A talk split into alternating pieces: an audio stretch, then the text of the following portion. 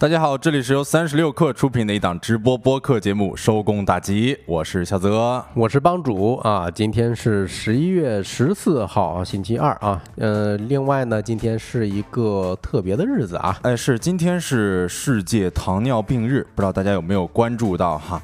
呃，有一条新闻也是跟大家分享一下哈。我国的糖尿病患率达到了百分之十二点八。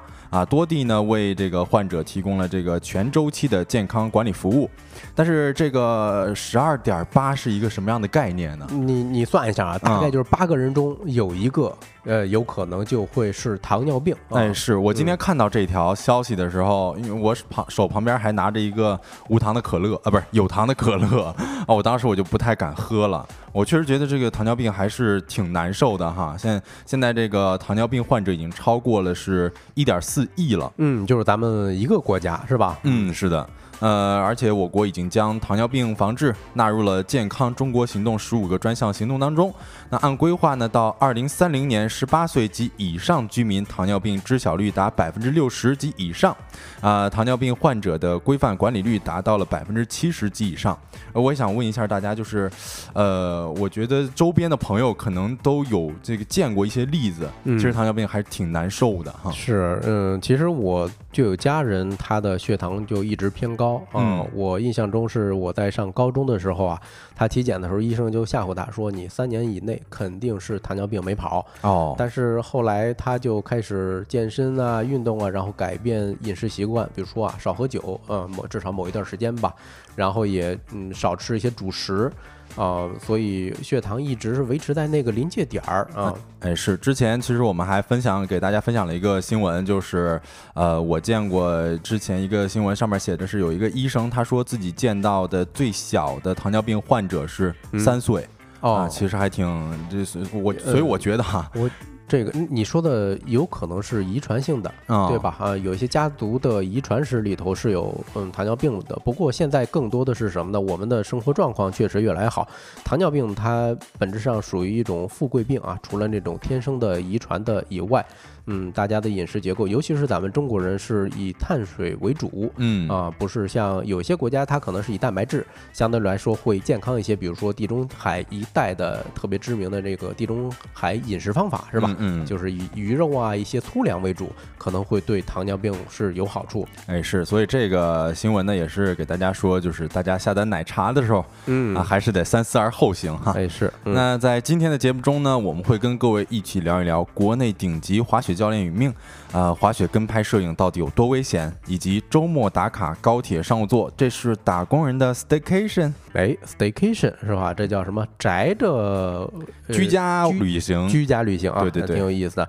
另外呢，我们还想跟各位聊一聊阅片无数的 AI 开始批量推荐电子榨菜了啊，以及今天吃点啥？嗯，在正式开启这些话题之前呢，让我们用几分钟的时间进入今天的资讯罐头。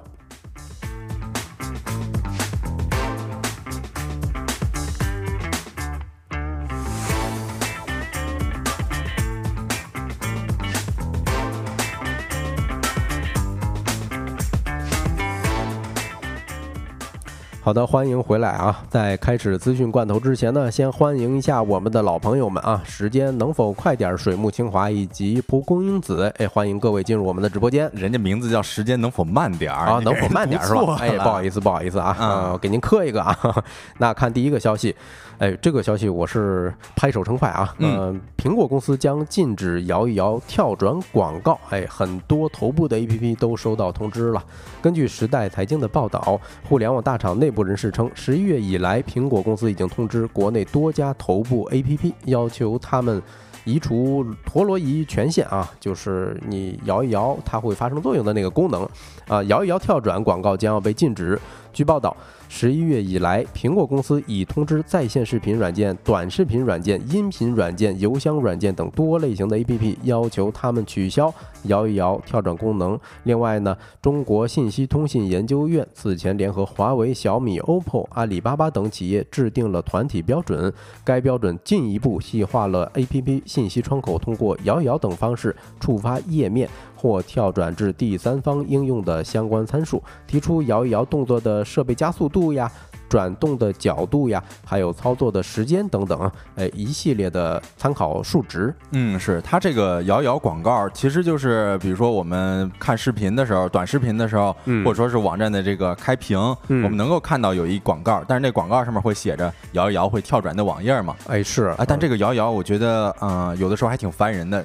呃，更进一步了。以前的时候，咱总会误触，对吧？你有时候咱打开 APP，没觉得它这 APP 功能那么灵敏，嗯，但是它的开屏广告一不小心就跳转了。哎，对，就是有的时候你可能你把手机倾斜个多少多少度，一点儿，它可能就跳转了。哎，是。而且我看到这消息里边有叫那个陀螺仪嘛，哎，啊，这一般玩游戏的时候会用到，对，用的特别顺手。但是我真的是没想到，居然有人能够把它用到广告里边去哈。嗯嗯，那我们来看第二条消息吧。第二条消息呢是关于网。易公开举报雀巢这么一事儿的，不知道大家之前有没有关注到？就是有网友发帖说，网易的茶水间制冰机呢是腾讯收来的二手，连这个腾讯的标签都没拆。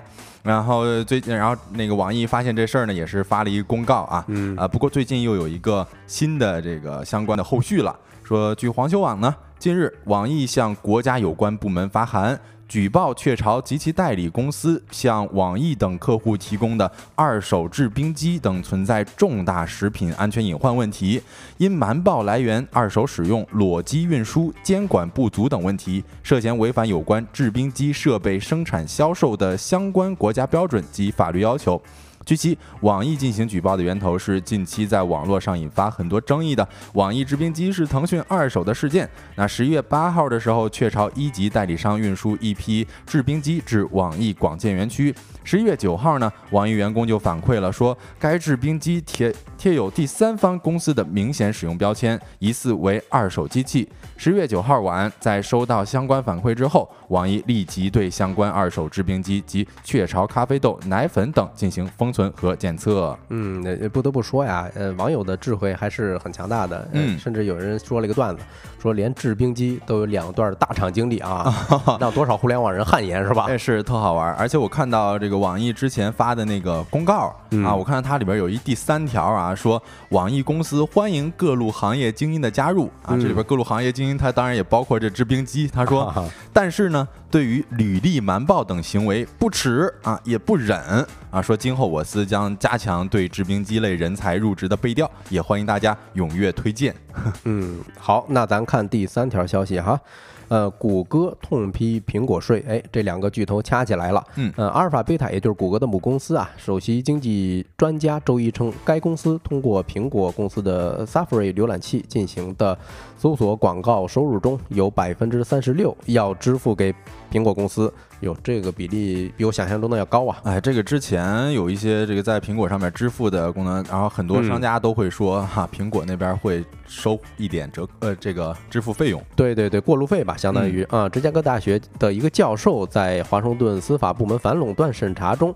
为谷歌辩护的时候披露了这个数字，哎，但是谷歌的主要诉讼律师呢说这个数字的时候有点退缩啊，因为这个数字是一个本应该保密的。哦。然后谷歌跟苹果都反对公开披露信息的一些细节。啊，好，那我们来看第四条消息哈，马斯克正式切脑。呃，Neuralink 内部实验室照片曝光。最近呢，马斯克传记作者写了一篇 Neuralink 最新进展的长文。从明年开始，Neuralink 将开始为人类植入脑机接口。二零二四年计划进行十一台植入手术，而到二零三零年呢，这个数字要增长两千倍，计划为超过两万两千人植入脑机接口。作者在过去的三年里呢，曾经十次前往 Neur 那。Neuralink 的位于谷歌的工厂以及其在奥斯汀的实验室访谈和参观，见证了 Neuralink 的业务的不断发展。我天哪，这个名字实在是太拗口了哈！然后这个它的目标呢是证明该设备能够安全的从病人大脑的这一部分收集有用的数据。这是将人的思想转化为计算机能够理解的一系列指令的关键一步。而之后呢，Neuralink 的目标是通过脑机接口将人类改造为人机融合体，从而在未来达到人类与人工智能的共生状态。那其实我们之前也有过相关的讯息哈，嗯啊，我们的社群还有人讨论，就是如果有这机会，你做不做这个手术？帮助你做吗？那我肯定不做啊。首先我怕疼啊，第二呢，你说咱没毛病，干嘛挨这一刀啊？是吧？人家给你打麻药啊，打麻药啊。这关键还是怎么说呢？咱没毛病，用这个干啥？我又不想当超人，是吧？用这个，嗯呃，先一部分看到未来。哦，哎呦呵，你这个 是。行，那我们直接就给大家说一下，以上的资讯呢是整理自 IT 之家、环球网、智通财经、新智源。稍后回来将进入我们的说来话不长环节。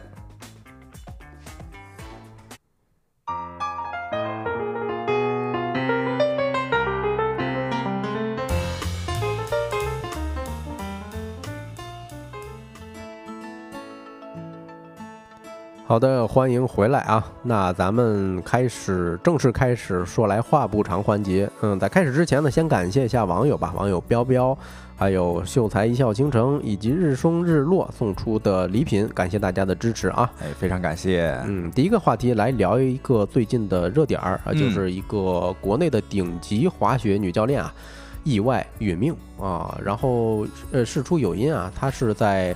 十一月七号的时候，也就是十一月初，在新疆的一个滑雪赛场、滑雪道吧，啊，这滑雪的时候。因为躲让雪友啊，就是另外滑雪的朋友啊，结果哎冲出了雪道外边，但是雪道外边呢它是有石头的哦，结果撞上去之后不治身亡吧算，嗯，对这个事故的原因说，呃有新闻就报道了说可能是在雪道交叉路口，呃这位顶级滑雪教练呢避让雪友而滑至雪道之外，撞到了雪道外面的石头导致受伤，后呢经抢救无效去世了。嗯，对，嗯，而且新疆阿尔泰旅游发展集团的一个相关人员啊，他向媒体证实的时候透露了一个细节，嗯，说这个嗯教练他滑雪其实是在跟拍，啊，但是跟拍的时候呢，他是在前边啊，为了躲后边的一个男性的一个滑友，呃，据称也是他的男朋友啊，嗯，哎，是为了避让，他结果冲出跑道了。哎，这个真的是感觉听起来就很危险啊！哎呦，非常危险，而且他们上的应该是高级道。哦，我天哪，那那这个确实是危险指数极度上升哈。对，嗯，介绍一下这位。呃，怎么说女教练的她的背景吧，其实是一个滑雪圈的知名人士了啊。九月份的时候，刚刚通过了一个新西兰的滑雪三级考试，是中国首位女性新西兰双板满级教练啊。业内人士对她的评价是非常高的，表示能够在国内拿到这种教练证书的不超过五个人，因此不应该存在技术问题。也知道她离世的消息呢，大家都表示非常惊讶并且惋惜。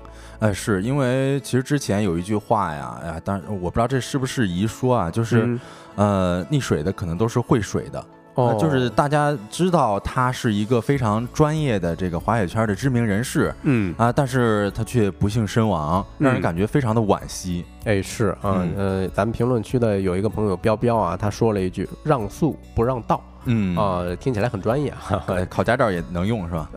是，呃，反正也是借着冬奥会的机会哈，这个这项运动是越来越火了。呃，是，呃，就我的印象当中，在去年年初的时候，不是冬奥会开启嘛，而且也是咱北京冬奥会，呃，那个时候我记得是全民都在观看冬奥。哎，是啊，而且我在那时候就明显的感觉到，大家对于这个户外的运动，包括这个滑雪，嗯啊，热情就升上来了。哎，没错，嗯，正正好在这儿借机问大家一个问题啊，嗯，大家喜欢滑雪吗？哎呀，我是因为我刚才也说了嘛，这这个在北京冬奥会的时候，我也是这个是摸着鱼看冬奥会比赛啊啊！当时苏一鸣啊，谷爱凌啊，哇塞，他我看他们的在空中展示的各种动作，我都觉得。心向往之，非常想滑啊，但是从来还没滑过一次，是吧？嗯，反正我身边儿关于滑雪的这种，嗯，这个说法非常非常多。首先。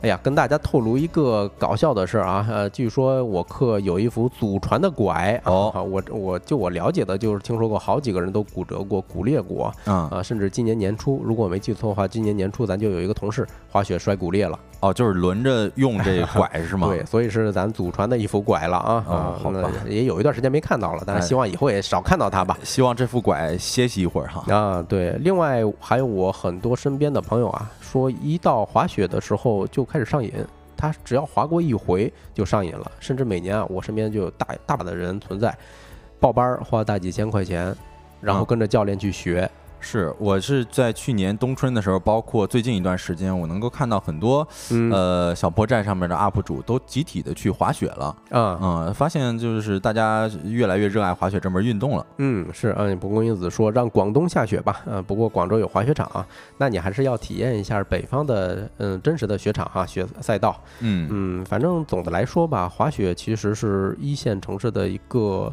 心头好。哎，是我们群友蒲公英啊，也提供了一条新闻啊。他说，冬季旅游热度攀升啊，十一月一日至九日呢，滑雪门票团购订单量较二零一九年同期增长了百分之二百零九啊。从去哪儿的大数据显示呢，十一月以来，平台上滑雪相关搜索热度环比增长百呃三倍，全国的滑雪场门票预订量较二零一九年同期增长了百分之一百四十七。嗯，而且十一月四号的周末以来呢，温泉和滑雪的关键词搜索热度也上升了，带来的冰雪游啊、温泉游啊预订热也比去年提前一周左右。啊，反正到滑雪季，呃，除了滑雪相关的一些搜索会明显上升啊，嗯，周边的一些外科医院呢，是吧？甚至电商平台的一些康复用品，估计也要热起来了。哎，是，好像有一句话叫“雪场的尽头是骨科”，嗯，骨科的尽头是康复科。哎，没错啊。其实我们在找选题的时候看到了一张图片啊，是一个新疆乌鲁木齐的外科手术医生，也是骨科医生，嗯，他之前发过一条微博上了热搜。他说什么呢？啊，今天做了九台手术，然后七台是滑雪滑的啊，四个前叉，也就是说前交叉韧带啊，一个髌骨脱位啊，还有是一个踝关节，一个半月板儿，哎等等。他当时就感慨说，滑雪运动受伤的概率在百分之十到百分之十五。所以说嘛，就是小泽说的那句话，雪道的尽头是骨科，还是有来源的。对这个概率，别看是百分之十到百分之十五啊，嗯，其实已经很高了。嗯，那相当高了。那那八个人有一个，那是滑雪差不多得受伤。哎，对，而且我之前还看到一些这个滑雪的短视频啊，里边就有喇叭，喇叭里边会说一句话特别出名，不知道大家有没有听过啊？说这是高级道，能不能滑心里有点数，撞到 别人赔不起，撞到自己。伤不起，哎，这个刷短视频的朋友肯定都搜到过啊，肯定会被这个刷过屏。呃，其实网上还流传着一张特别逗的一个群聊的截图，哎，这个群名字叫什么呢？叫“血迹干瞪眼儿养伤群”。哎，是啥意思？是在这里边的人都有或多或少有有点受伤吗？哎，没错，哎，你看咱们运营小助手上了这张图片啊，大家可以看一下，里头除了昵称以外，还有他受伤的部位。哦啊，以及它的城市呃是哪里啊？我其实看到了一个啊，叫北京天津左前臂耻骨再次骨折。哎呦天哪！这是其实说明滑雪确实是还蛮容易受伤的啊。对，呃，从一些数字啊，也可以看出来它到底有多么危险。嗯，其实，在二零一三年的时候，咱们国家就官方就发了第一批高危险性体育项目目录公告，其中。一我印象中一共有六项体育呃是高危险性的，其中滑雪就独占了三项哦。对，这真的是挺高的哈。不光对，不光咱们这儿哈，其实在美国国家创伤数据中心，它有一个数据，每年在美国滑雪参与人数高达一千七百万人次，但是呢，因为滑雪导致急诊就诊的就高达二十万人次，住院人数高达七千人次。啊，而且我国有一个数据也显示说，滑雪运动的受伤比例是高达百分之十四的。对，呃，跟刚才那位骨科医生的说法呀是非常非常像的哈。那原因一般都是什么呢？比如说，哎，就是很多经验不足的滑雪者。嗯，本身是个初级滑雪者，结果你上了中级或者高级雪道。哎，是你这么一说，我其实就理解那喇叭为什么这么说了。他说这是高级道，能不能滑心里有点数？心里有点数，就是咱们在滑雪的时候，那肯定得是吧？掂量掂量自己有几斤重，是吧？得知道自己的技术到底是如何，还是得大多数人可能还是适合初级道的。哎，是。还有一个就是，嗯，被连累的。你比如说，有一些新手他滑的比较慢，是吧？或者在呃场地中间的时候来不及滑开，后面来了一个非常快的另外一个新手啊，就把他铲倒了。给哎，对，很多人他滑雪是停不下来的，就是你在这个道上的时候，你不知道怎么刹车啊，刹车往往是人肉刹车，还是有时候人肉可能是自己。对啊，另外还有一个啊，就是张家口某雪场特别知名，有一点它被称为“雪上拳击场”。好，这这什么意思？就是在雪上，呃，经常会出现刮蹭刮蹭完之后就开始路怒症了，路怒症之后就开始拳脚相向，结果因为这个住院的住院，进局子的进局子啊，哦，就就就真打是吧？啊，真打啊，被特别知名的这个某雪场，嗯，被称为雪上拳击场，咱就不提他名字了，不提名字了，不提名字了。其实雪道啊，它是分等级的，刚才咱们也一直在提哈，包括什么练习道、初级道、中级道、高级道等等。咱回到这个新闻，嗯，新京报的报道透露出一条信息啊，嗯，其实，在新疆这条赛道上写着一个是一千六百五十米的长度，另外它属于高级道，最大的坡度是三十六点五度吧？哦，这个度数看着不高，但是我给大家说一个概念啊，就是咱们在冬奥会上看到的那个首钢大跳台的驻华道的坡度呢是三十七点八度。嗯，它也就比这个青格里道大道呢高呃多了一度多。啊，是这其实是很危险的哈，特别危险。对，另外一个就是嗯，再讲具体一点吧，比如说所谓的中级道，如果你对自己有信心啊，那它在中级道滑行的速度差不多是能够到呃陡的时候能到六十四公里一个小时啊，呃，其实高级运动员或者说高山滑雪运动，它最高时速能到一百三十迈。哎呦，我天哪！我这有时候坐车到一百三十公里每小时的时候，我都感觉心慌呢。哎，没错，你自己真实的在滑雪的时候就有这么高的速度，哎呦，我想想象不到哈。是它什么概念呢？知乎上有个回答很形象啊，博尔特大概每秒钟跑十米出头，哎，这个大家都知道，九米五八嘛，那个世界纪录。嗯，呃，一百米。嗯，但是稍微有经验一点的滑雪爱好者，比如说你上了中级道，哎，他但凡能滑到七十迈一小时，我刚才算了一下，那他每秒钟就能滑出去二十米。哟，你这比直接比博尔特快多了，快一倍是吧？就是博尔特速度的两倍啊。是对。另外一个就比如说咱刚才说，如果你滑到上高级道，能滑到一百迈的时候，北京地铁的六号线啊，其实时速就一百迈。那你滑滑雪从金台路滑到大悦城，可能也就三分钟左右。哎，是，那你这速度一百迈，心情就不只是自由自在了哈。嗯，是。其实关于这条新闻，我一开始有一个特别想不明白的点儿啊，就是跟拍。哎，我一直不知道是什么跟拍，这是一什么职业哈？啊，跟拍这这这为啥想不明白呢？就是吧？呃，因为现在很多事儿都有人跟拍啊，你比如说这个结婚跟拍，然后包括这个运动，其实之前滑板儿能够看到很多人都去跟拍，然后也有一些那个。那什么跑酷也会有人跟拍，对，这个滑雪跟拍，我觉得也还蛮好理解的哈。对，就想记录一下自己，对吧？对啊。很多人你说一个雪季，或者说哎，他一辈子可能就滑这么一次两次，嗯呃，就想记录下来宣传一下。另外一个就是刚才他借着宣传的由头呢，嗯，比如说在短视频上获得一些粉粉丝。哦，是是，就是我滑的特别厉害，哎，大家可以这个来这边雪场滑的话，可以找我，哎，报个名什么的，是吧？对对对对。啊，包括我其实之前剪过一个冬奥的混剪视频嘛，啊，我当时就这个找了一些滑雪的镜头，我是感觉那镜头特别酷炫，嗯啊，但是同时这个找的那个素材上面弹幕上飘着的都是最牛的，还得是摄影师，然后也有人说很危险，嗯，对，很多特技镜头好像是人家摄影师给翻着跟头拍出来的，是吧？嗯，对，嗯，其实跟拍是什么呢？它已经成了一个固定职业。你看咱们公屏上放的这张照片，大概能看出来啊，啊，他端。相机的姿势还挺专业的，对吧？嗯，其实是一个危险系数挺高的一个职业啊。根据《新京报》的报道呢，呃，摄影师一般分两类啊，雪场的跟拍摄影师，一类就是跟雪场或者说呃运动社交平台签约的这种摄影师，嗯啊，主要蹲守在雪道的某一个或者多个点位负责抓拍。哦，我觉得这种的蹲点儿的这种。危险系数还好吧？哎，是现在咱设备其实已经很先进了，对吧？你站在一个地方，完全能够拍得非常清楚。对你整一长焦的，肯定很出片儿。哎，对。另一类呢，就是滑雪者跟着自己请的一些跟拍师。哦，嗯，就是他滑的过程当中，咱也跟着他一块儿滑，然后记录到他这个运动的过程。对，所以需要这种。跟拍摄影师的水平啊都不低啊，但是呢，难免你碰到雪雪道上客流量特别大的时候，对吧？你需要在人群中不断的躲避滑行。我就在短视频平台刷到过很多次，他就不断绕着，有因为有些新手在，对吧？他需要不断在人家周围绕来绕去，确实很危险的。是你要是想要拍出来那种特别丝滑的，那你肯定不能停啊，嗯啊，也不能够有任何的这个碰撞啥的，那样子会导致。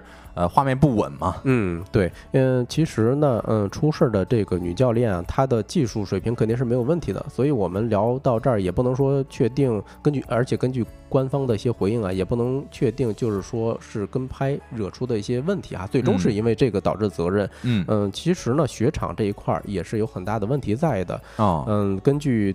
当地的一个工作人员介绍啊，其实可可可托雪场，也就是他这个新疆出事儿这雪场哈，主要是因为海拔特别高，然后呢雪道外边裸露了很多石头。哦，这个确实，如果跑出道外的话，那肯定很危险啊！碰到石头，而且速度那么高，是吧？对，而且今年下雪比较少啊，嗯，所以很多这个雪的厚度啊是达不到的啊。另外一个，在雪道的这种内道跟外道之间，它没有一个隔离物，也没有明显的嗯提示信息，所以最终导致了这么一个悲剧的发生啊。嗯，明白。呃，但是其实有这一个救援是吧？其实滑雪医生他在这个。四分钟之内达到达这个运动员身边，其实还好，还好，并且在这个严寒的环境下，对于伤情进行初步的评估和迅速处理。嗯，呃，这样子其实能够极大程度的减少这个事后。对一个危险，其实它的雪场呢，据说是有十人左右的一个救援团队。嗯嗯，不过呢，呃，这次出事儿应该它是比较严重，所以可能是需要另外一种救援方式，就是直升机救援。你比如说咱们在冬奥会的时候啊，一定是有这种在预备着，对吧？嗯。虽然嗯，新疆这个雪场啊，它是有直升机的。嗯，不过据说这个直升机只是只是为了游客观光用，没有办法说承担这种特别重大、嗯危急的这种医疗救治啊，还有转运的这种职能。因为直升机一般需要在大运动员受伤之后五分钟就到达上空，对吧？通过嗯某种方式，十五分钟内就把它运到定点的医院。但明显这次其实是没有做到的。哎，是之前现在这个官方人士之前也告诉《新京报》的记者。说，呃，初步确定涉事滑雪场经营方未落实主体责任，对，但是呢，已经督促整改加装防护网了。嗯，对，其实滑雪啊，它是一项高危体育项目，大家都知道啊，但是呢，可能不知道的是，很多知名人士也发生过严重的意外，比如说一个很知名的。呃，F 一赛车手舒马赫，是吧？他当时也是在阿尔卑斯滑雪的时候撞到山石上，导致头盔都裂掉了。哦，我记得他好像之后是变成植物人了，植物人躺了五年。啊，原来是因为这个滑雪是吧？对，每年花费的这些医药费用啊，是非常非常难以想象的。嗯，你想想，这个有钱人才能通过这种方式把自己的命保下来，对吧？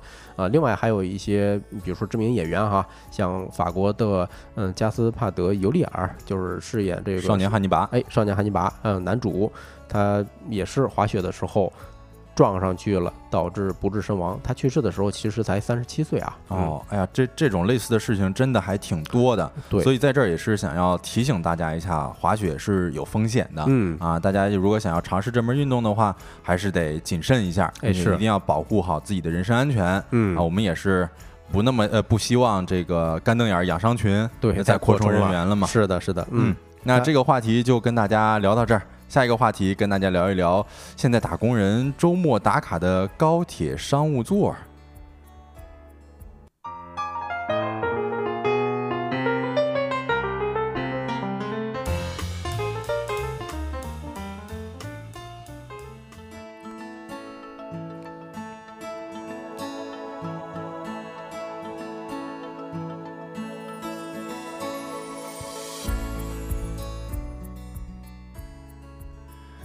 欢迎回来，来到我们的第二个话题。第二个话题，这个我是觉得最近因为冬天了嘛，去哪儿都很冷啊。我们刚才也讲了一些这个滑雪的项目啊，但是我其实心里边会感觉，就是脑子里边的这一些活动项目什么的，好像就是正在因为这个气温变得逐渐就是很局限啊，然后而变得越来越局限了。是，就是所以呢，我就呃最近就上网搜嘛，我说北京周末能去哪玩呢？是吧？哎，我这一哎不搜不要紧。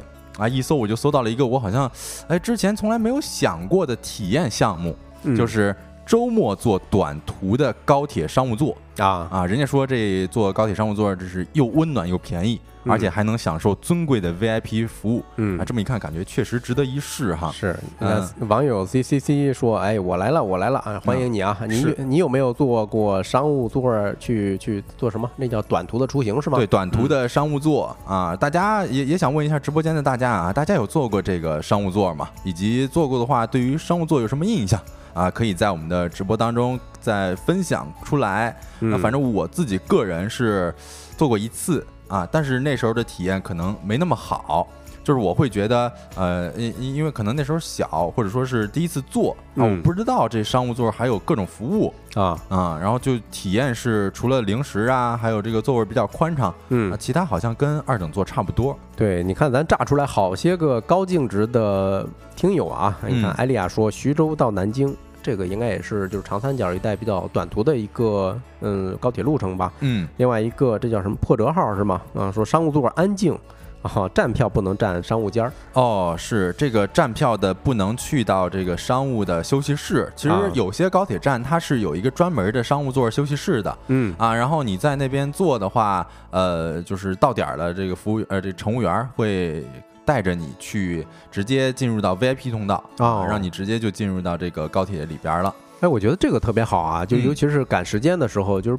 嗯不慌不忙的，很从容就就上了火车哈。而且你不需要排队嘛，嗯所以这个大家都觉得这是一个特别好的体验嗯啊。正好如果说大家呃有坐过的啊，可以跟着我们一起来看一看；没坐过的也可以来看一看网友们都是怎么体验这个高铁商务座的哈。那首先这个我看到网友上面有很多总结的攻略啊，说你第一个就是要买票。我们可以看到这在公屏上有一张图片，嗯这是我今天搜的一个呃呃是商务座的票嘛，这是从北京的清河啊到北京北啊，你看这都已经要候补了嘛，嗯像二等座呀、一等座、商务座都要候补了，这还是两周之后的周末呢。呃哦，感觉大家好像对于这个呃确实是火起来的感觉哈，嗯都非常的喜欢。很多人都在等着尝试这个短途的旅程。嗯，对，你看这买这个票也不贵。也就三十多块钱，三十四块钱就能够买这么一个商务座哎是，啊，但是它这个时间就比较短，十四分钟。哎呦，你这上去屁股都没坐热啊。嗯对，但是呢，呃，虽然说这时这个过程时间是比较短的，但是你买完票之后，其实商务座之行的这么第一个打卡点嗯啊，是商务座的专属休息室。啊，我们可以让小助手给大家上一张图啊啊，我那那张图呢是我查资料看到的这个图，就是，呃，大家可以在公屏上看到啊，这是成都的呃一个商务座的休息室。啊我其实看到这张图，我会想起来房地产经常会放的一段广告词，啊，怎么说就？是成功人士巅峰住宅，坐拥临水美景，尽享至尊体验。哎，小泽这声音还挺像啊，特别适合念这段广告词啊。是是是，我那时候我就感觉哇塞，呃，因为我之前就坐过那一次商务座，我还真没进去过这个专属的休息室嗯啊。当时我是觉得，哎呦，这广告词直接就进到我脑海里边的嘛，嗯，因为它这休息室里边其实是零食啊、饮料你都可以随意挑选的。而且有一些水果呀、杂志啊，你都可以随便的翻、随便的吃。嗯呃，这个休息室你看人也特别的少，是吧？就是你不用人挤人，啊，而且你更不用就忍受外边那种嘈杂的环境。我刚才看到呃横杠上说。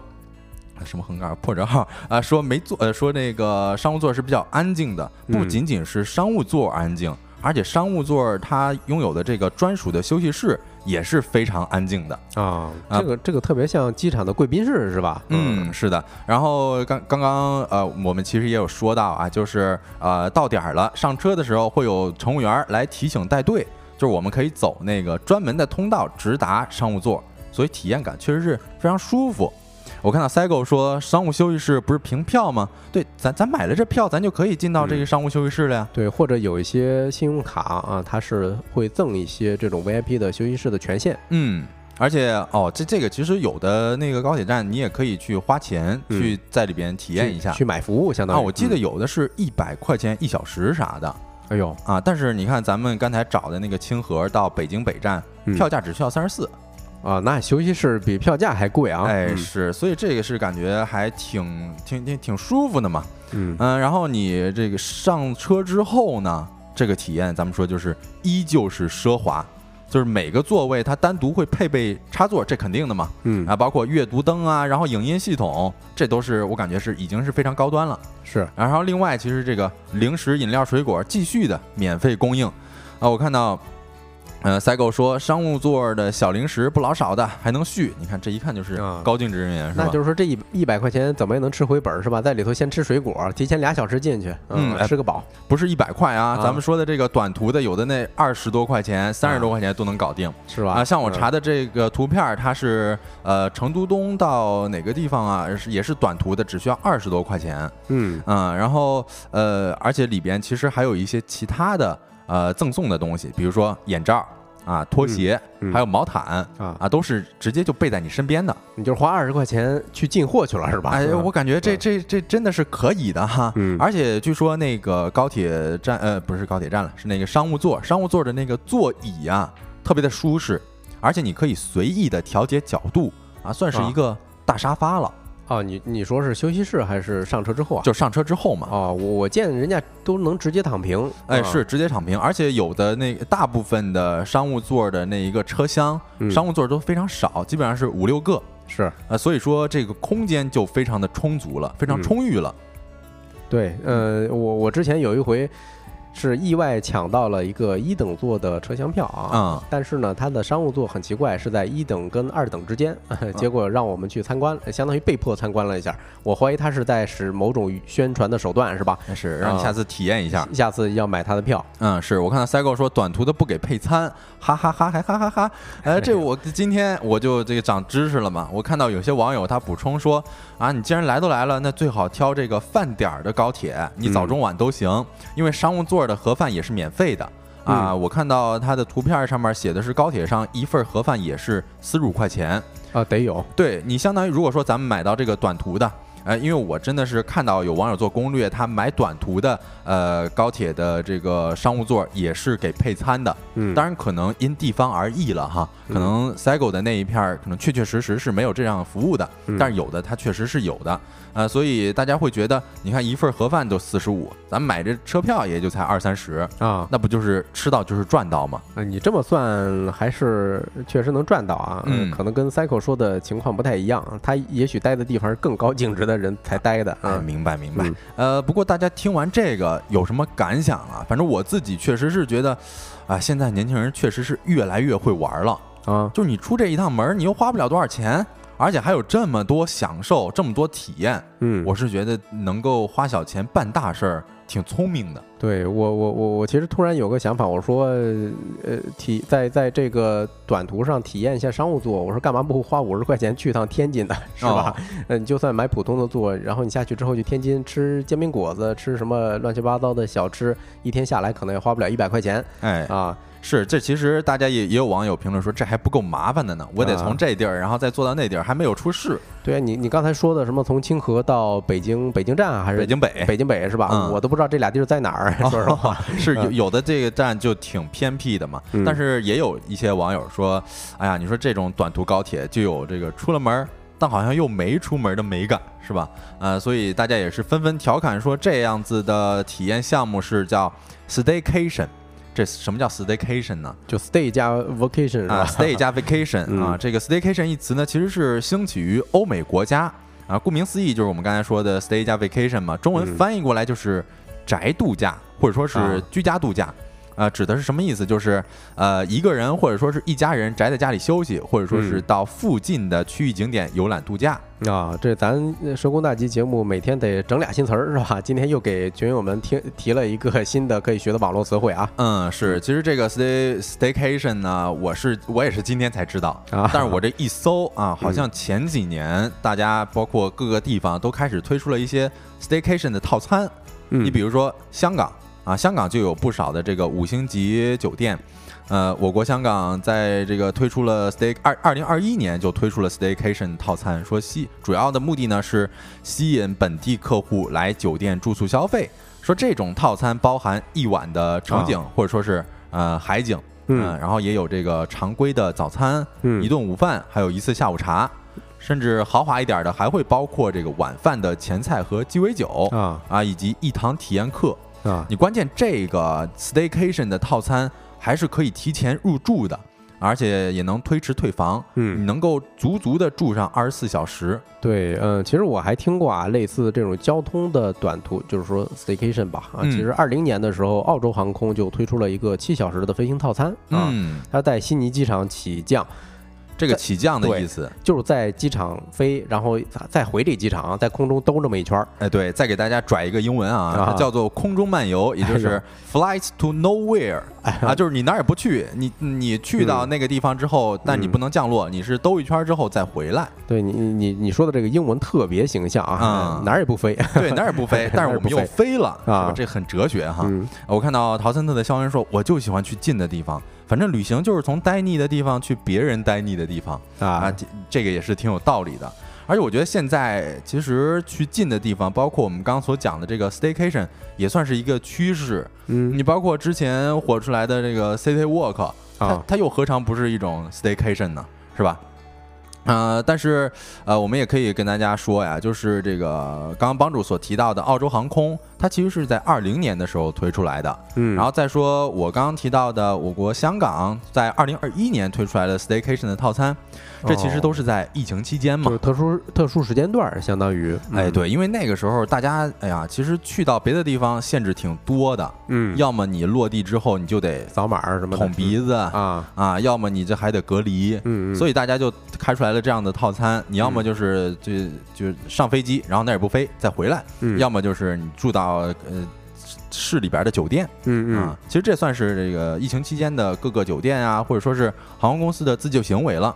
但是我们再话说回来啊，就是我们也可以发散讨论一下，就是现在网友们他纷纷去体验这种短途的商务座，它到底是为了啥？嗯啊，其实我是觉得哈，你刚才不是也说了吗？花小钱办大事儿，这这这就是丰富咱的一个人生体验啊。对啊，你看这个短途高铁商务座，它不仅服务好，而且价格也不贵。其实我个人觉得没那么折腾事儿。就是你周末放松一下，哪怕是这个短短的十几分钟，嗯，而且甚至它不不限于是这十几分钟，你还可以在那个商务休息室里边待很久。对，我觉得这就是一个人生的新体验了。对，我觉得还有一点啊，就是至少会让让自己觉得啊，叫哎我值得。或者说，我在这个短途旅程中啊，身份暂时有了一些蜕变。以前我可能就是一个朝九晚五的上班族，对吧？但是我在这一趟旅途中，哎，我能享受一些所谓的高净值人群他们享受过的一些服务。哎，是，就是我看到有网友分享说，他在这个商务座休息室等待的时候呢，看着眼前的这个零食啊啥的，就感觉好像自己的身份。啊，完成了这个蜕变，嗯，同时他也感叹感叹说，哎呀，完成身份蜕变的不仅仅是我啊，像平时不屑一顾的这个速溶咖啡，坐在这儿之后，有着专人的服务给我倒上，也感觉自己喝的好像是那琼浆玉液，哎是啊，我看到网友说，L S 说如飞啊，g 狗也说如履是吧？起了个好名啊，哎不，呃这这个其实也是如变。是吧？你说我身份变没变？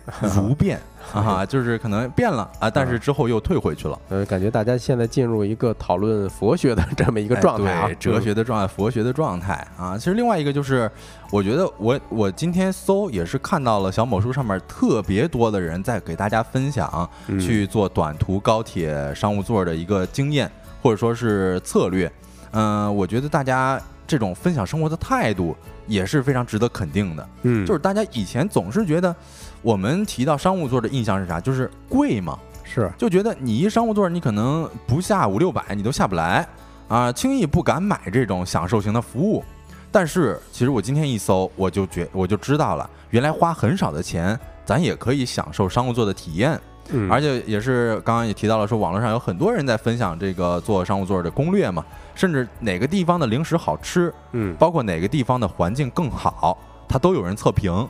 我就觉得这种测评，包括这种分享，也是让大家知道了商务座它其实并不是高不可攀的啊，啊，这相当于是给我们做了一次知识普及了。嗯，或者说体验了一把穷人乐是吧？哎，是，就像 L X 说的，这个重在体验嘛。嗯啊，其实这个话题聊到这里，我是越发的后悔，当时做商务座的时候没有好好体验商务座该有的服务了。啊，或许我们下次出游的时候，哎呀，我自己想着说，有机会也给自己升升舱是吧？多多体验一下这种打引号的过度服务的好嘛。那下一个话题呢，我们会跟大家聊一聊 AI 开始给我们推荐电子榨菜了。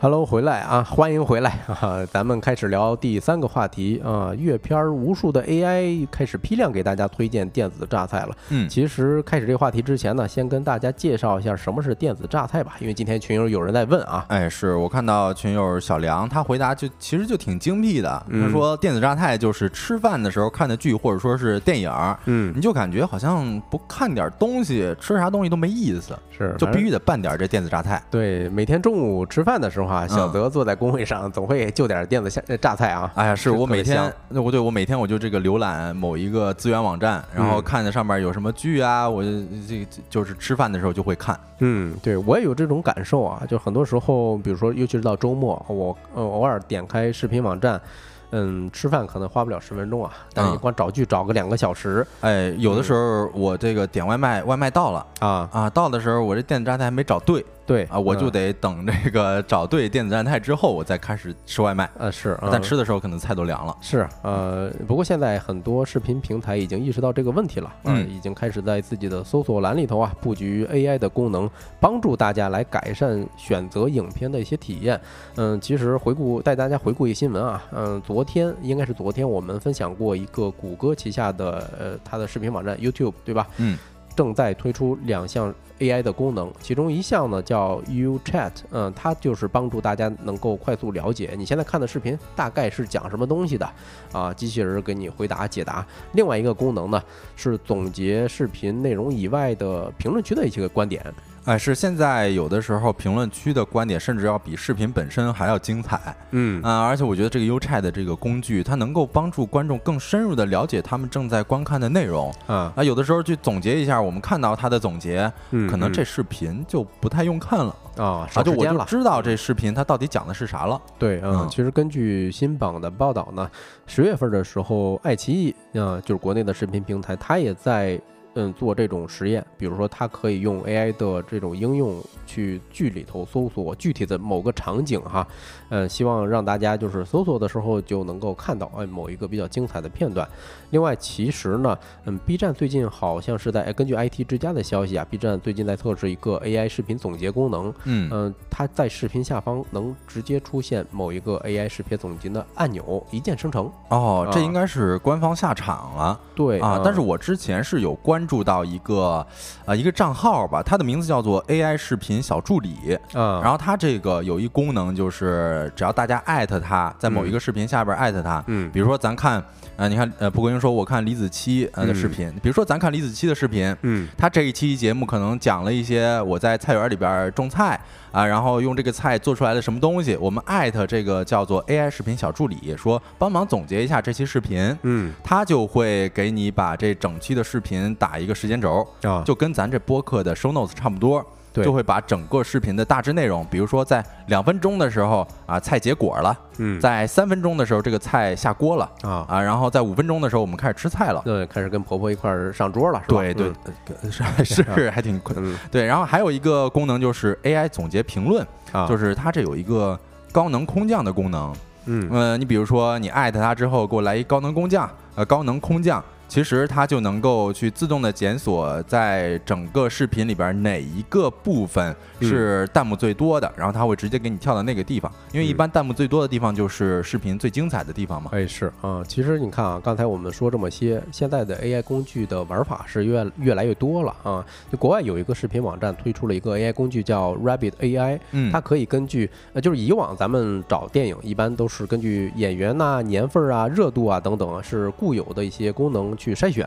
嗯，但是这个 AI 工具能够让用户通过问答的形式，比如说你就是进去之后就直接问他，哎，我想看某一类型的电影，比如说啊，我今天不开心，能给我推荐一些喜剧片儿吗？啊，呃，那个新榜测试啊，呃，AI 就直接推了一些什么《全民追女王》，还有什么《迪斯先生》《贴身情人》，这是非常经典的一些喜剧片儿哈。嗯啊，或者说哎有什么适合万圣节看的电影啊，又推了五部。啊我我觉得这个真的还挺实用的，嗯，因为咱们有的时候咱自己的阅片量有限嘛，是的，所以这个 AI 它能够非常迅速的找到咱们想要去看的这部观影电影的这个关键词，嗯，然后通过这个关键词来去给咱们推荐一些电影，嗯，这个我觉得还挺实用的呢。对，不过也有一些局限性哈，比如说这个网站的 AI 工具，它只能说，嗯，更适合那些我打开网站我不知道看什么，你帮我随机的推荐。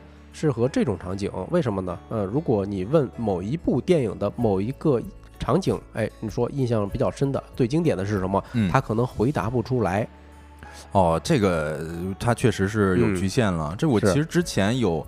看过一个帖子啊，说是我们国人有一个有有有有一个人，他其实是开发了一款 A P P，嗯，然后那个 A P A P P 具体叫什么名字我有点忘了啊，但是它的功能我印象非常深刻。啊，就是我们只需要打一些呃关键词就能够找到符合该关键词的图片。啊，你比如说我找一个呃手拿伞然后站在悬崖边上的人。我们就可以在搜索栏搜索“伞人悬崖边”，然后它就会给你找出来适当的图片。哦，其实你说的这个功能特别像爱奇艺它的 AI 功能，它怎么说呢？就是嗯呃，怎么说？它是也是在搜索栏里头输入一些经典的台词儿或者段子，然后它就直接定位到对应的那个片段。哦，啊，比如说啊，新榜测试的时候说搜了一个什么顾九思要当狗腿子啊，这是哪个剧我没看过啊啊，然后爱奇艺搜索建议栏就给出了这部剧，它所属的剧叫《长风渡》啊，白敬亭演的。啊，然后还什么呃，联想推荐了一些什么逃学闹剧上演等等其他段子。啊，这这个我挺喜欢的，因为我其实之前我是为爱发电，我会剪一些这个影视的混剪嘛，嗯，但是经常脑海里边想到某一个经典的画面，我就忘了这个画面是来自于哪部剧或者说是哪部电影，嗯。啊，如果有这么一个功能的话，那我之后找片子再剪辑的话，那就很方便了，嗯，哎，你看赵 n 说啊，嫁人就嫁顾九思。看来这部剧还是很很招人喜欢的啊！那肯定看过嘛。对，嗯，其实你看，咱说了好几种玩法，对吧？但它背后啊，我个人觉得它是隐藏着一种怎么说叫 AI 释放，嗯，叫内容生产的这种能力啊。对，是，就是你看，像之前这个。呃，AI 现在可以直直接给咱们推荐电子榨菜。哎，是啊，呃，最早的时候有一个特别经典的剧啊，叫《纸牌屋》。它诞生的时候，其实已经利用了一些大数据的威力，对吧？比如说奈飞，它能预测出来，嗯，凯文·史派西也就是男主，嗯，还有大卫·芬奇导演，然后还有 BBC 出品，这三种元素结合就能火。他预测出来火了之后呢，嗯，再找人去拍啊、写剧本啊、表演啊，然后剪辑等等，对吧？但你你总归是要找人来做这些事儿的，嗯。但是他给你精准的预判了说哪些元素啊，哎，这是有可能会火的。对啊，其实最近这几个 AI 的工具啊，嗯，它就直接不仅能给你推荐电子榨菜了，比如说像刚才那个 Rabbit AI 是吧？推荐什么电影适合你，嗯，它甚至开始生产一些电子榨菜了。对吧？那那这个确实能够想象到啊，像我们之前一直也不说一直吧，就是有的时候会刷到短视频，就是哎呀，这这个男人叫小美啊，不是这个男人叫小帅，配音啊，那那个女人叫小美，然后就配音电影嘛，剧情大概梗概去给大家，呃，用一些 AI 的声音去配上，但是现在可能都不需要人去写文案了。对，所以这一群影视剪辑的博主啊，我觉得很有可能会被 AI 先替代掉。嗯嗯，对，反正咱聊到这儿啊，我不知道，嗯，大家是对。嗯，AI 的这种工具有什么看法？呃，我自己从我自己身边来去找例子吧，就是我是觉得 AI 如果能够做成我们刚刚所讲的那样，就是比如说我们给提出符合呃自己心目当中条件的关键词，它就能给咱找出一些样片啊。我觉得这其实是对广告人的极大利好。啊，广告。啊，对，因因为我女朋友她就是呃做广告的嘛，嗯，但是我看到她工作有的时候会找一些呃样片。哦，但是这个过程是非常的繁琐的，嗯。啊，因为咱们自己的阅片量，刚刚也说了，咱自己的阅片量是有限的，嗯，就是我们需要这样子的数据库，啊，我如果打一个关键词，它就能给咱自动的去推荐，或者说是自动的呃把一些样片放到咱们的眼前，我觉得这是特别。极大程度上能够减少人工作效率，呃，增加人工作效率的这么一事儿。对，这个可能是偏正向的，但是说实话，我个人是有一些悲观的态度在。你比如说刚才你提到的搜索某一个场景，是吧？嗯嗯呃，以前我对这个功能是抱有一些幻想，为什么呢？嗯，我习惯于搜索而不喜欢刷刷刷。呃，搜索的时候可能会更精准。以前短视频的内容，因为现在很多内容都是来自于短视频平台啊，但是你不好搜。就像你刚才说的，你女女朋友找什么素材，嗯啊，这种使用场景，嗯，但是呢，如果 AI 工具出现，它能够方便咱们搜索到短视频中的某一帧或者某个片段，哎，我一开始觉得啊。还挺好，嗯，对吧？至少有更多的内容了。但是发现它只是解决了搜索的，嗯，所谓的，嗯，精准性。本质上说，这个搜索结果的质量它没有办法解决，因为，嗯，还是短视频时代内容的固有的一些特点吧。也许本身就是解读的一些二手信息，哎，对，而且我会觉得，就是咱们搜索的时候，咱们其实是知道自己想要什么的，嗯。啊，但是 AI 它可能只知道那关键词的意思是什么，是。它给咱们推出来的那些呃视频也好呀，电影也好，或者说一些剧也好，嗯，可能也不一定那么精准的能够切中咱自己的喜好，对，因为你同一个关键词底下，你比如说呃情感。他可能就推一些比较狗血的情感啊，或者也有一些非常细腻的情感。那这两者之间其实是差别非常大的，他根本就不知道咱们到底想要的是什么。对，其实最后再说一点儿吧，就是关于效率这一块儿，刚才也提到了，它有可能会帮咱提升一些嗯效率，但是一味的追求效率好像带来不了什么东西啊。因为这个周末我有个很深的感受，就刷短视频刷到很空虚。哎，我发现短视频很短，确实。理论上讲，它应该嗯不占我太多时间，但是我从没没有从中获得过什么东西。我我有时候我一想，我好久没有完整的看完过一本书了，好多书都是开了个头儿，啊，这这这种体验是非常真实。对，嗯，就无休止的这种压缩，嗯，时间追求效率，其实不一定是好事哈。呃，好，嗯，咱们聊了这么多悲观的事啊，结尾结的有点悲观了，那咱等下一个环节就聊点开心的，嗯，进入我们的今天吃点啥。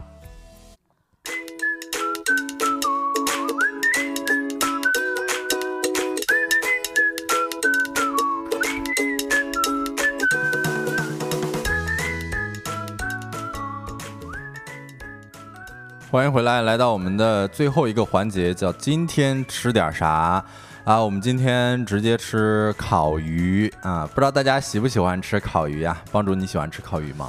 哎呦，我说实话，吃吃烤鱼的次数不多，但是你让我说喜不喜欢，好像那味儿确实挺好的。嗯，以前在我们老家，突然有一家比较知名的，什么叫？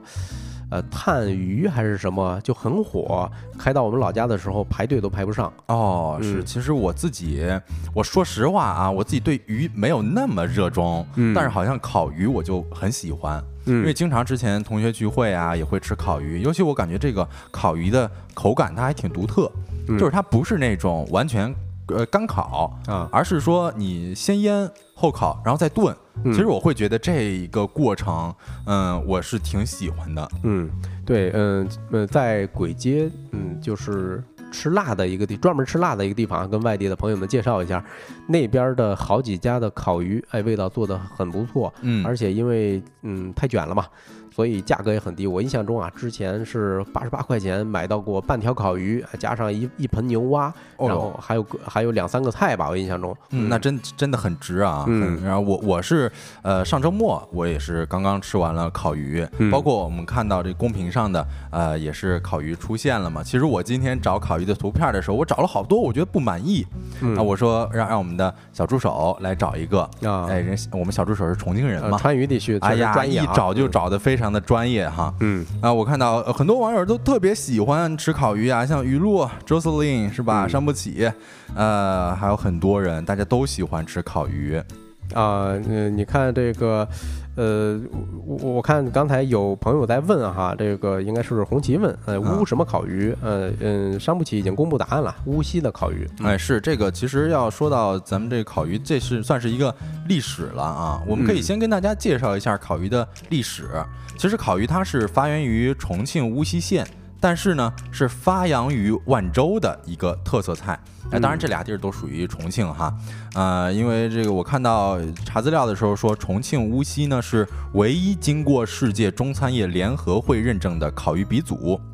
先给大家介绍一个呃这个历史，就是据史料考证呢，乌溪烤鱼距今已经是有两千多年的历史了。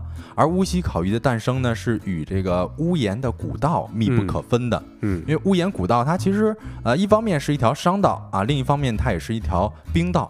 啊，这算是这个南北民族的迁移和融合之道了。哦，嗯，就往往往这种南来北往的交通要道会产生一些美食。哎，对，而且这个在穿越这道道的时候呢，呃，沿道的时候呢，其实呃这些船家呀和纤夫啊都是需要常年的穿行于呃峡呃这个江啊滩啊这些河啊是吧？吃住都只能在船上或者说是河滩解决。那他们为了饱腹或者说是下酒呢，啊，就肯定就得就地取材了，是吧？啊，那有啥吃啥，靠山吃山，靠水吃水呗，是不是？啊，就把这河中的鲜鱼宰杀。然后抹上盐之后，因为有盐道嘛，嗯，抹上盐之后架在这火上烤熟，然后带到船上充饥啊。一开始是干的，哎，对，一开始就干烤嘛。哎，当然也也不是干烤，它先抹上盐，我觉得这就是一个腌制的过程了啊，是吧？然后后来呢，这个为了方便携带，然后船家会把这个泡菜呀、烤鱼啊进行混装，啊，泡菜的这个辛辣酸爽和烤鱼的新鲜相互的浸润和彼此的成就。其实这无形之间就形成了船呃船家之间这个最便捷、最开胃的一道美食。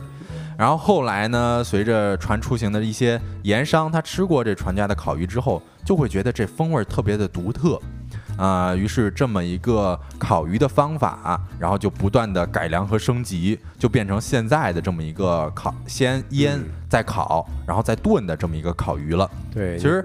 嗯，还有一个就是大家不知道，这不刚才也提到了，说这是发扬于万州的特色菜。嗯，就是这个乌溪的先民，他烤鱼技术逐渐成熟之后呢，啊，万州的烤鱼也是也孕育而生了，并且他将这个烤鱼发扬光大，荣誉了全国了。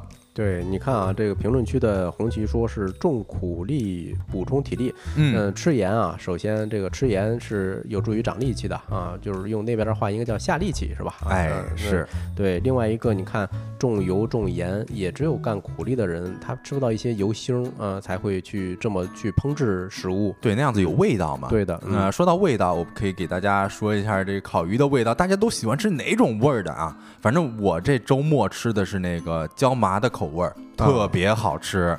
嗯，而且还有其他的一些这个烤鱼店，它有这个麻辣，有酱香，有香辣，有豆豉，是吧？是十几个不同的口味儿。说实话，我觉得这每个口味儿都都能够很精准的切中我的味蕾。对啊，嗯，尤尤其是我印象特别深的是烤鱼的过程要放大量的这种蒜，嗯，我是很喜欢它，嗯，最终炖出来的这个蒜，我是一口一口吃，觉得很，怎么说呢？那味道很很奇特啊，尤其那个蒜，它这个炖完之后会是那种比较绵密的口感，绵密的啊，我也挺喜欢的。它就是吃完之后那个。口味儿是吧？可能就稍微的没那么清新了。嗯啊，但是我觉得非常治愈的一点就是，你其实这你烤鱼吃到后边有点像吃火锅了。嗯啊，因为咱们都知道它是后边先烤，不是先腌再烤，然后再炖嘛，是吧？菜白就哎，对，就是你边吃边以这个小火持续的去喂它，然后这个酱料啊汤汁它是不断的进入到鱼肉的，那鱼肉也是外焦里嫩嘛。因为我特别喜欢吃那个鱼的那个边边那一块儿，哎，我也是，啊，觉得特别焦，而且里边也很好吃。对啊，另外其实我还呃也顺便问一下大家吧，就是大家最喜欢吃烤鱼的哪个部位哈？嗯，我我是比较喜欢吃鱼腩部分，嗯，呃，吃各种。呃，烤制的鱼，但凡经过有有这个呃程序的，它的鱼腩都是会有一些，呃，它它会把脂肪烤透，哦，就是很香，嗯，是，而且有的一部分感觉很晶莹剔透，哎，我不知道是不是帮主说的鱼腩的那部分啊？对，它的味道有点像鱼脑，都是那种跟果冻似的。哦，那那那确实，那那咱俩吃的就差不多。是我看到红旗说鱼头鱼尾是吧？我其实也还挺喜欢那个鱼骨部分的肉的。就是经常有那一大条骨头嘛，贴骨肉。啊，对，那那骨头上面就有肉，嗯。啊，那肉我觉得吃的特别，呃，我也不说吃的特别爽吧，嗯，但是那肉我是觉得，呃，跟其他部分的肉是不一样的，那口感是不一样的。对，你看其他部分咱可能是吃的一个重油重辣是吧，重口味儿。但是鱼骨的部分，它相对来说就有点小清新了。哎，对，然后其实那鱼骨都是大骨头嘛，咱也不怕被刺扎到，是吧？嗯。然后我今天这个上网查了一下，大家都喜欢什么烤鱼的什么部位？我发现有一个部位，呃，很多呃文章都有提到过，嗯，就是鱼脸的下部，呃，以及鱼鳃上部的有一块不到两厘米见方的红白相间的这块肉。哦啊，他说这一块肉呢是与鱼鳃紧密相连，而且这个鱼我们都知道它是要一刻不停的呼吸的嘛，嗯，就这块肉其实是在鱼呼吸的过程当中，在运动过程当中变得更加的有弹性、有活力、有质量了。啊，因此说，呃，很多文章都说这个部位其实是所有鱼所有鱼的部位当中，这是最有营养价值，而且啊质量最高的一块肉。就是最金贵的一个部位了哎，对，但是我可能有的时候吃烤鱼很遗憾啊，确实嗯没有关注到这一块儿。啊。下一次专门挑这一块儿尝一尝。哎，是。然后蒲公英说，烤鱼都是从鱼背开片儿吗？呃，我记得它是从鱼肚吧。呃，我印象中也是鱼啊肚子，而且它烤的这个过程很治愈啊。它对把鱼片开之后，用两个大铁网夹在一起夹住，然后放在炭火上猛火烤。嗯，我记得有一年夏天在重庆吃的时候，那老板烤鱼的过程，嗯，哎呦非常热，因为那个猛火用着鼓风机吹的嘛，对，整个热气你都难以接近。嗯，而且你这个烤的时候，你得先烤的是哪儿啊？先烤的是这个鱼的内里啊你不能先烤鱼皮。你要是先烤鱼皮，那鱼皮就焦了，后边就不好吃了。哎，其实有的时候烤鱼那鱼皮也特好吃嗯啊，味道特别足。